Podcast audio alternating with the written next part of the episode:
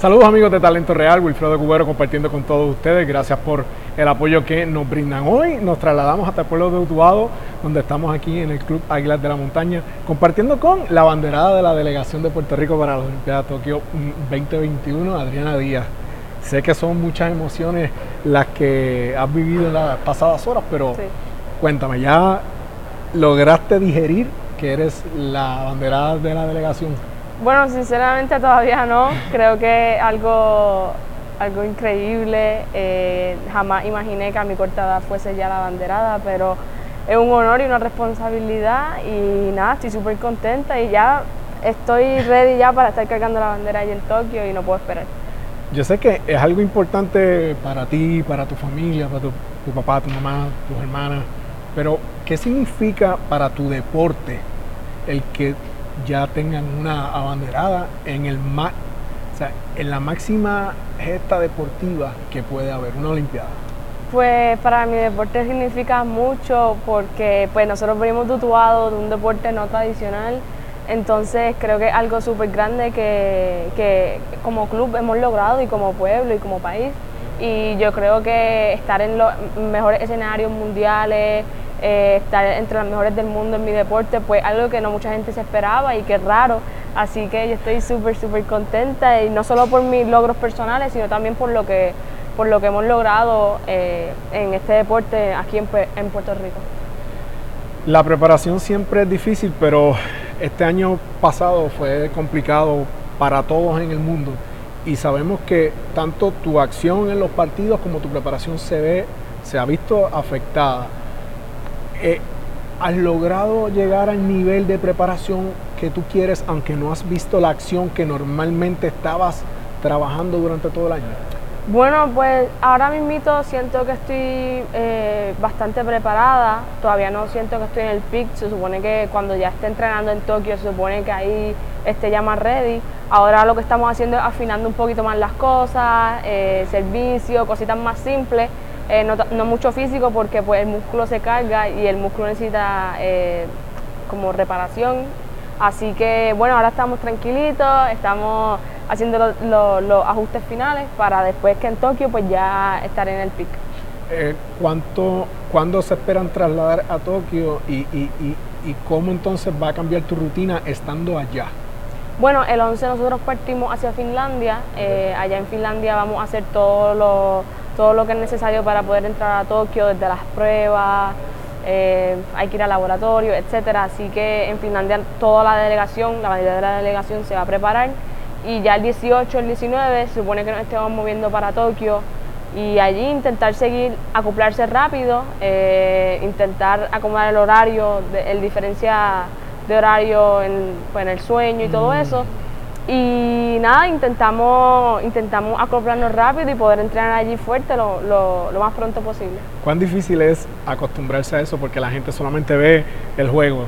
Te vieron, te van a ver con la bandera, después te van a ver jugando, pero llegar, vas a dormir en un país que tiene un horario completamente diferente al tuyo. Obviamente, las atletas que van a estar compitiendo contra ti también van a estar quizás en una posición similar a la tuya, pero ¿cuán difícil es eso para ti? Acostumbrarte a otro eh, país para ir a jugar entonces? Pues sí, eso es algo que no mucha gente sabe, es bastante complicado porque quizás te toca entrenar a las 4 de la tarde, pero a las 4 de la tarde pues en Puerto Rico son las 4 de la mañana, así que pues es bastante complicado, eh, tienes que empezar eh, a tomar suplementos, a intentar quedarte despierto el mayor tiempo posible, uno se siente más cansado de lo normal, así que pues esos primeros días así de llegar a los países con un diferente, con un diferente horario pues es muy complicado, pero yo creo que por eso también nos vamos a Finlandia, porque en Finlandia pues acá son día y noche la diferencia, allá en Finlandia es como 6 o 7 horas, así que vamos a ver, quizás de ahí podamos tomar una ventaja. Bueno, al momento que estamos grabando la entrevista, yo estaba viendo los rankings mundial, aparecen en la posición número 18. Eh, ¿Cuán cuán cercana o cuán lejana, siendo tú sincera contigo misma, estás de las que pueden estar en las primeras cinco posiciones de, de, ranking?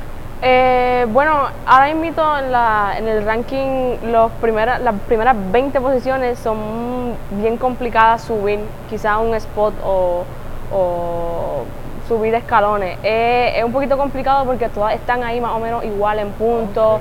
Muchas veces tú les le ganas a las que están más antes que tú, pero pierdes con las que están atrás que tú. Así que es, algo complicado. Pero yo creo que todo depende de cómo uno se sienta esa semana, eh, cómo, cómo uno esté preparado. Las demás personas pues también van a venir súper preparados, así que uno tiene que intentar eh, hacer algo extra.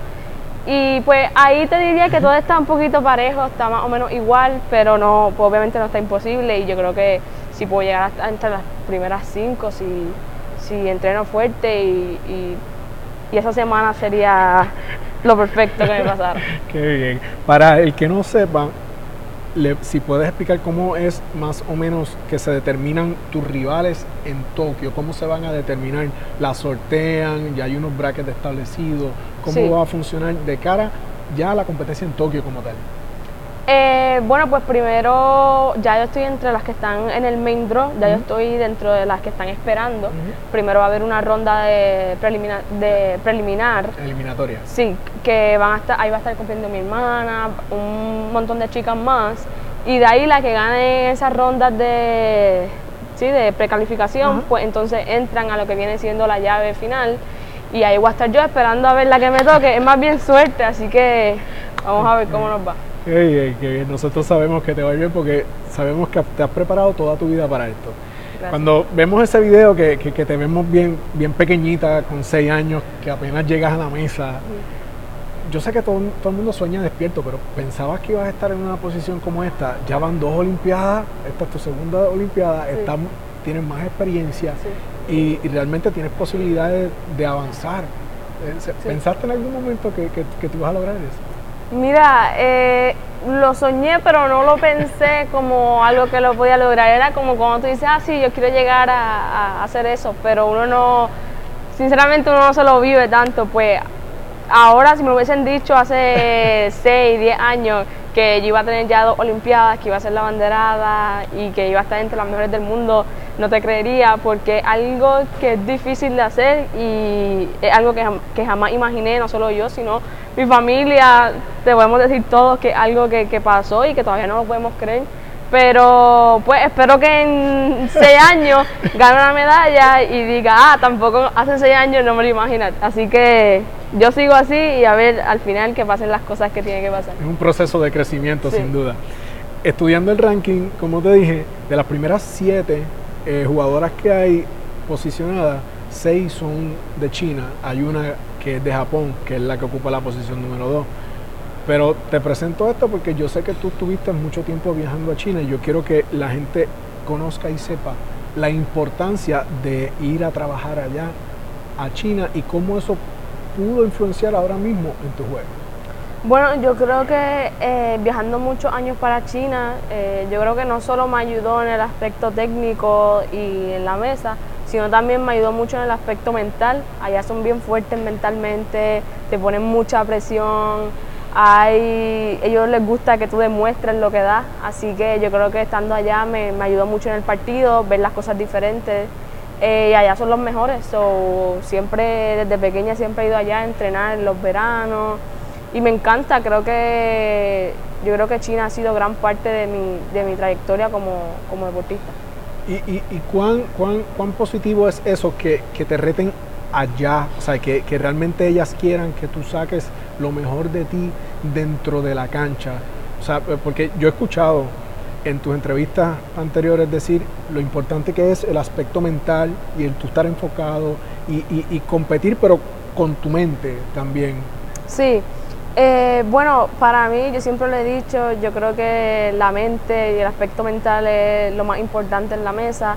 El físico es importante, la técnica, eh, las estrategias son buenas, pero el aspecto mental es lo que te va a llevar a dar ese paso extra y ese paso que no muchas personas tienen.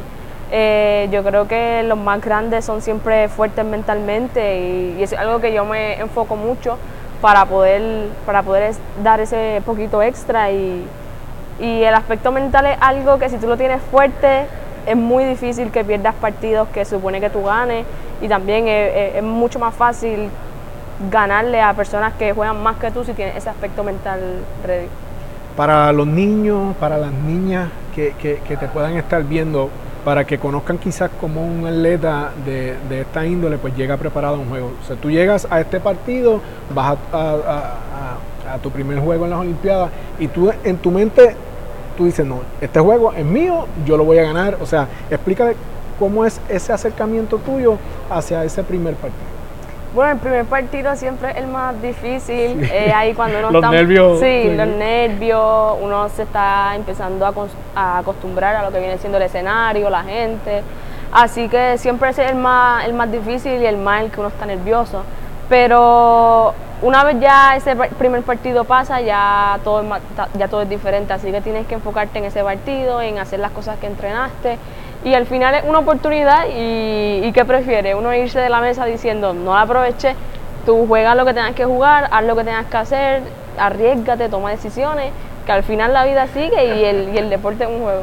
Pero tú dices, voy a ganar, este juego es mío. Claro, no, claro. Eh, normalmente yo siempre voy a, ganar y le digo a mi oponente, no, tú no me vas a ganar, yo, yo voy a ganar este partido, me voy a llevar la victoria. Y eso es algo que también es, es bueno para el aspecto mental. Cuando te decaes en un partido, ¿qué, qué, utilizas? ¿Cómo te motivas para, para, decir sí, voy a seguir? ¿Qué, qué utilizas como energía, como gasolina? Eh, bueno, obviamente mi familia, eh, sabiendo que mucha gente en Puerto Rico me está viendo, eh, eso me ayuda mucho a nunca rendirme, a seguir. Obviamente yo quiero dar la mejor representación que yo pueda dar y hacerlo todo por Puerto Rico. Así que siempre, cuando estoy perdiendo algún partido o algo, algo que me, sigue motivando durante el partido y me, me, hace revivir y seguir luchando, pues saber que la gente en Puerto Rico me ve, me apoya y obviamente me encantaría ser un ejemplo para todos los niños en Puerto Rico, saber que aunque uno esté abajo, uno puede seguir subiendo. Un mensaje final para esas personas que te van a estar apoyando, para tu pueblo de tu lado, para todos los puertorriqueños que a través del mundo te van a estar viendo cargando esa bandera y después entrando en cancha. ¿Qué le tiene que decir Adriana? Bueno, pues muchas gracias a todos por el apoyo. Para nosotros los atletas es bien importante que ustedes nos envíen sus vibras positivas. Vamos a darlo todo, vamos a defender la bandera hasta el final y bueno, muchas gracias y espero que nos vean en Tokio. Un beso. Aquí tuvieron a Adriana Díaz en Talento Real. Gracias por el apoyo.